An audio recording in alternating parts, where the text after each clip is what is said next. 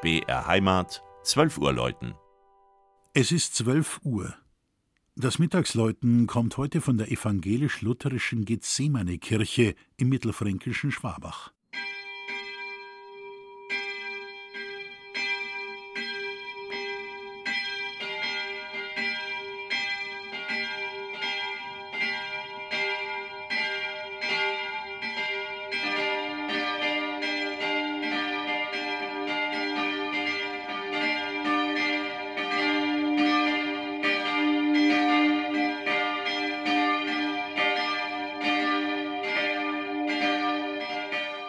Wer von Schwabach in nordöstlicher Richtung nach Nürnberg fahren will, kommt durch Limbach, das seit 1956 ein Teil der Goldschlägerstadt ist.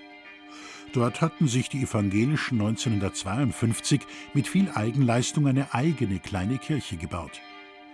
Die erste Gethsemane-Kirche entstand, liebevoll ausgestattet und gepflegt, nach kurzer Zeit um Turm und Glocke ergänzt aber nach 40 Jahren war ihre Zeit vorbei und sie musste wegen Baufälligkeit abgerissen werden.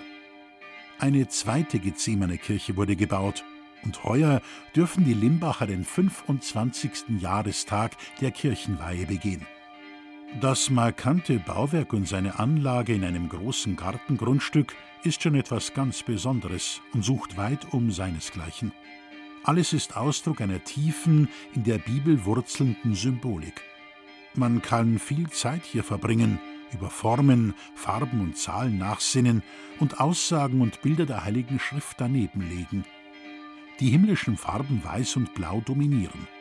Die Zwölf als Zahl der Vollkommenheit und Vollendung begegnet dem Betrachter auf Schritt und Tritt in der Form des Kirchenbaus und des Altars, bei den Säulen, die die hoch aufstrebende Dachkonstruktion tragen, bis hin zu den Halbedelsteinen, die den Rand des Altartisches zieren. Abstrakte Kunst kann in Gethsemane im geheimnisvollen Buntglasfenster betrachtet werden, aber auch ein traditionelles geschnitztes Kruzifix mit zwei kerzentragenden Engeln. Diese schmückte übrigens schon den Altar der ersten Limbacher Kirche.